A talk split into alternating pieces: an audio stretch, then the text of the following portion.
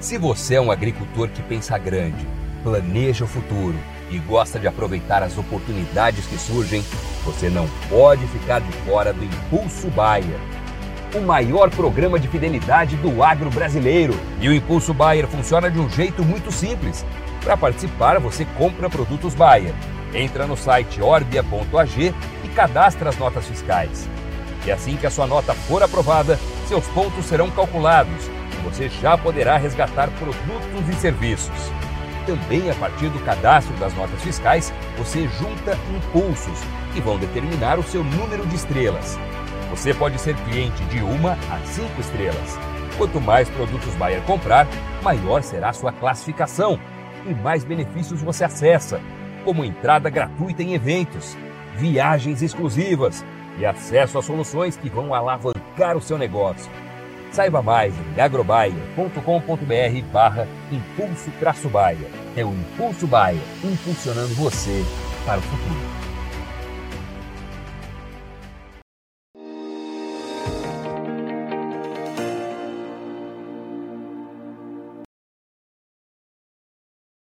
Olá, boa tarde a você conectado conosco aqui pelo Notícias Agrícolas, no ar o nosso boletim Mercado do Boi. Vamos entender o que vem por aí, principalmente agora que a gente já tende a conhecer um pouquinho mais da demanda desse início de mês por aqui no Brasil, é, como é que o consumidor está vendo esse início de mês e, obviamente, a oferta também começa a aparecer. E como que está essa relação entre oferta e demanda nesse momento? Será que temos um equilíbrio aí dos preços? Será que temos uma tendência formada para os preços? Perguntas para Iberville Neto, lá da HN Agro, que já está aqui comigo. Seja bem-vindo, Iberville. Obrigado por ajudar a gente a entender um pouquinho mais desse mercado. Afinal de contas, mais do mesmo, Iberville, sem grandes novidades aí para o boi gordo, é um mercado que dá para dizer Está equilibrado, Iberville? Olá, Alexandre. Olá a todos. É um prazer, Alexandre. Alexander, é, o mercado ele está com uma, testes de valores menores, mas sem efetividade nos, nos testes mais ousados por parte da indústria. Ele voltou um pouco a referência, se a gente considera o que a gente observava algumas uma ou duas semanas atrás, mas ele está relativamente equilibrado, sim. A gente não está falando de um mercado com uma oferta suficiente para que a indústria consiga comprar nos valores é, menores testados. A gente está falando de um, de um, de um mercado que, de maneira calma, tem é, cedido um pouquinho, sim. Mas é um mercado mais para equilibrado do que para cair, para queda. Agora, como é que a gente pode analisar esse mercado do ponto de vista da oferta? O que, que você tem visto aí em termos de oferta é, e até que ponto essa oferta pode interferir na precificação, Iberville? Sander, o cenário de escalas, é, ele não, não está com aquelas escalas médias é, alongadas demais, mas elas estão confortáveis o suficiente para que a indústria teste valores menores. Então, a gente está falando aí de escalas em torno de 5, 7 dias, considerando São Paulo uma referência. Sempre tem aquele frigorífico que tem mais parcerias, tem uma, é, um horizonte maior aí de, de gado comprado, mas muitas vezes também espaço para ir colocando gado nessa, nessas programações. Então, essa, essa leitura da escala, a gente sempre tem que ter esse, essa cautela, né? Mas, em geral, a escala deu uma melhorada frente ao que vinha sendo observado há, há uma, duas semanas atrás. Mas é, aquele, aquele boi de confinamento que a gente pensou, é, ou que o pecuarista ficou na dúvida de confinar ou não, ele está aparecendo agora, Iberville?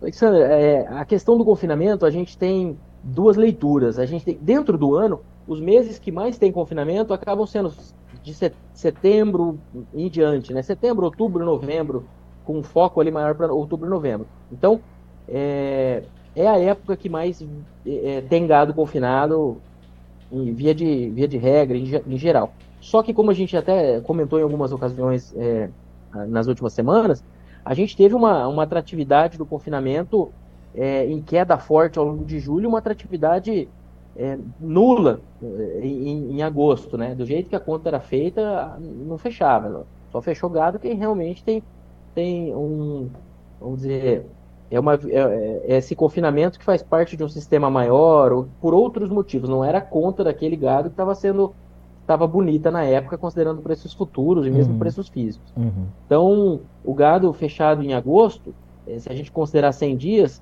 ele fica setembro, outubro e sai agora em novembro, né?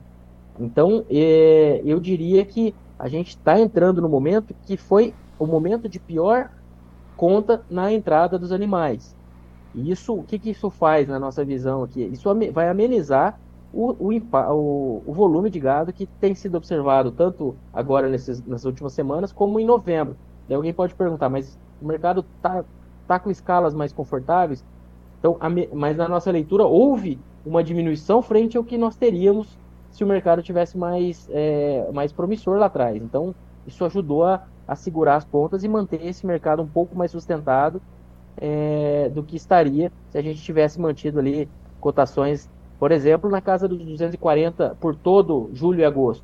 Aí a gente ia ter na nossa leitura aqui uma oferta, mais oferta muito né? mais é, muito, incomodando muito mais, até porque o milho lá atrás ele estava naquele vale de preços. Agora ele vem se recuperando por questões todas as incertezas aí relacionadas à, à evolução do, da, do plantio, né? Plantio, janela de safrinha, etc. E, mas é, resumindo, a oferta aumentou agora em outubro e novembro, mas na nossa leitura teria aumentado mais se a gente tivesse um cenário mais promissor para o confinamento. Muito bem, isso é do lado da oferta.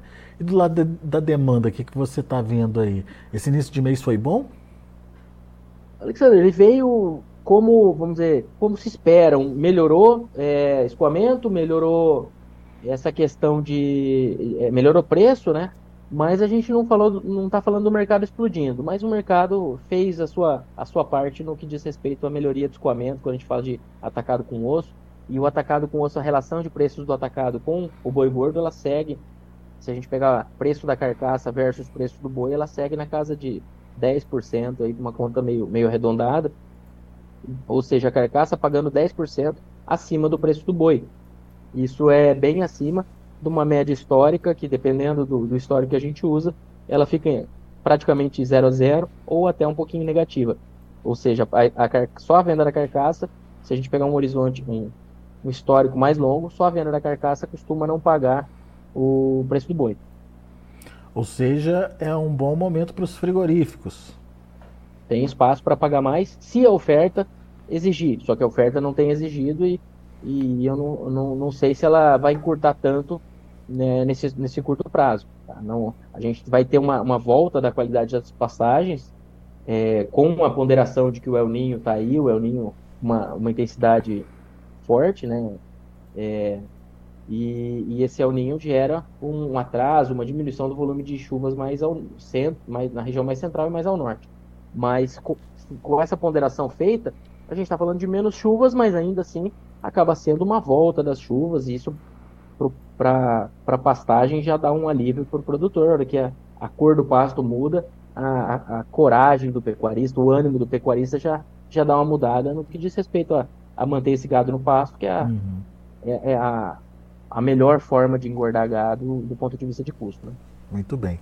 O, o, o Iberville, a gente tem aí é, tipicamente para novembro aquele consumo de início de mês e tem uma segunda quinzena que as indústrias costumam se preparar para atender as festas de final de ano, né? É, será que a gente vai ver isso esse ano? Você tem sentido alguma coisa nesse sentido? As indústrias já estão se preparando com os termos, enfim, com as compras antecipadas. O que, que você tem visto, hein? Alexandre, quando a gente fala desse, desse, dessa segunda quinzena de novembro, ela tem esse benefício que você comentou, né? A gente tem uma segunda quinzena que normalmente é de consumo mais lento, mas na segunda quinzena de dezembro a gente está entrando, de novembro, desculpa, a gente está entrando em dezembro. É, então, que é o, o, mês de maior, melhor volume, melhor volume não, melhor escoamento no, no varejo. Tipicamente os picos de preços no varejo ocorrem nessa época. E quando eu falo picos de preços, eu estou falando é, vamos dizer, de último trimestre, a tendência é que o varejo se recupere um pouco no último trimestre. Não estou falando de preços no varejo acima dos observados lá no início do ano, porque uhum. a gente teve uma queda ao, ao, é, conjuntural aí. Mas a tendência é que o varejo dê uma, uma evoluída, o, o escoamento se torna um pouco melhor. E aí, na segunda quinzena de, de novembro, ela é uma segunda quinzena que tem esse, esse momento para dar uma amenizada na situação. Então, quando a gente considera é, taxa de desemprego, a taxa de desemprego vem em queda é, ao longo dos últimos meses, não pelo que está acontecendo no momento atual, mas estruturalmente a economia brasileira ela veio melhor nesses últimos é, veio melhorando né, nos últimos anos, pós-pandemia, pós-guerra, etc., guerra na Ucrânia, e, e agora a gente tem uma, um nível de desemprego um pouco menor. Temos incertezas à frente, então só para não falar que eu estou pintando um cenário econômico muito positivo, porque a gente tem é, pontos, muitos pontos aí de pendências né, do lado da economia, mas pensando em hoje, pensando nesse, nesses próximos 40 dias aí, 50 dias de consumo, a gente tem uma população que está mais empregada. E isso tende a beneficiar o escoamento dessa carne, tende a ajudar a escoar essa carne que está tá vindo em maior volume pela fase do ciclo pecuário. É, quando a gente pega índices de confiança da, das famílias, também calculado ali pela, pela Confederação Nacional do Comércio, ele está no melhor patamar dos últimos quatro anos. Então, as famílias elas estão mais confiantes para o curto prazo, ali para o consumo. Quando a gente pega o, índice de confiança do empresário industrial, por exemplo, ele está no pior patamar dos últimos quatro anos. Então a gente tem essa, essa dicotomia aí. A gente uhum. tem é, a indústria, quem vai investir é, com cautela, por inúmeros motivos, é, conjuntura internacional, é, sena, é, reforma tributária, que vai ser só um jeito mais fácil de pagar mais imposto, vai ficar, ter menos impostos com uma alíquota que vai, vai pesar mais no bolso. Em resumo, a reforma tributária nada mais é do que isso.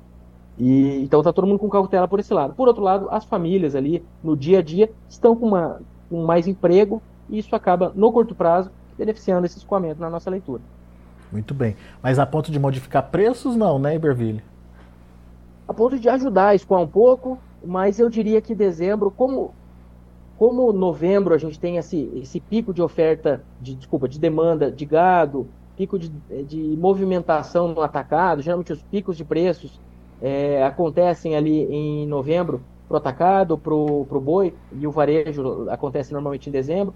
Eu diria que, que dezembro, talvez esse cenário que eu comentei, ele ajude a amenizar um pouco uma acomodação do boi. Eu acho que em dezembro a gente deve ter um mercado do boi mais de lado, talvez consolidando aí algum, algum ajustezinho negativo é, frente ao que a gente tem hoje, mas eu não, na nossa leitura, a gente não está esperando o mercado caindo forte nos próximos meses, não. Até porque, do lado da oferta, a gente sai da, da pressão da oferta de confinamento em dezembro, normalmente, e aí já entra para aquela oferta que consegue ser retida e que é o início de, de momento ali de oferta de, de pastagem. Né? O pecuarista também sai da, das vendas no final do ano, então normalmente a segunda quinzena ela é parada para ela é mais parada para movimentação no atacado, é, nesse, nessa, vamos dizer, para o escoamento como um todo, fora a ponta final, né, fora o varejo, só que por outro lado, é, também existe uma menor oferta de gado. Então o frigorífico está comprando menos na segunda quinzena de dezembro, mas o,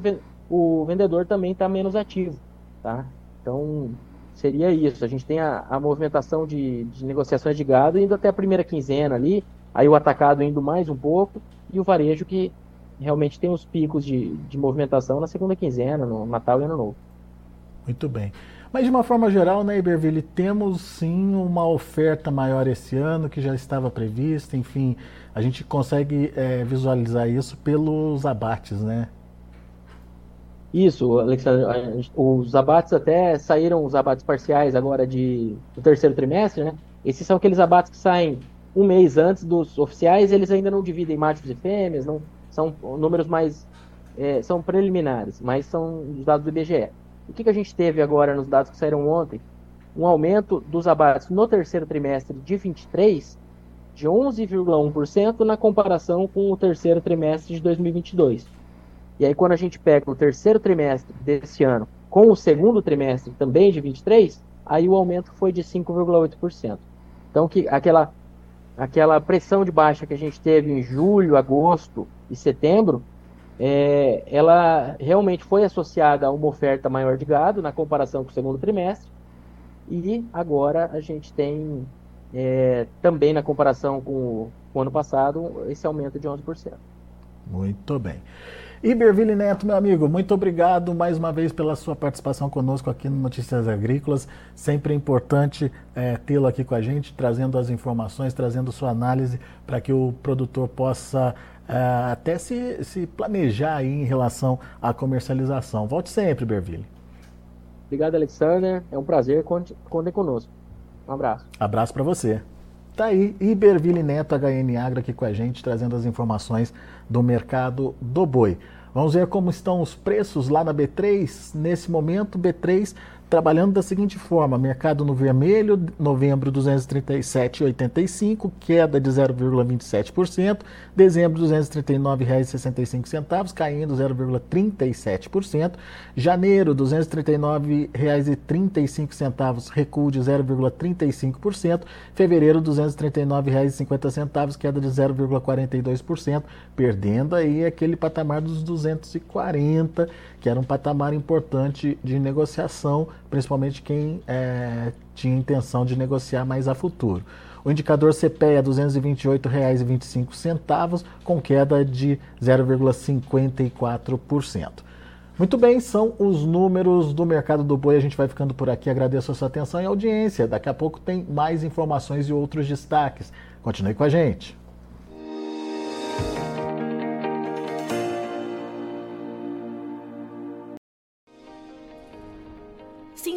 Nossas mídias sociais no Facebook Notícias Agrícolas, no Instagram arroba Notícias Agrícolas e no nosso Twitter arroba Notiagre. E para não perder nenhum vídeo, não se esqueça de nos acompanhar no YouTube e na Twitch Notícias Agrícolas Oficial.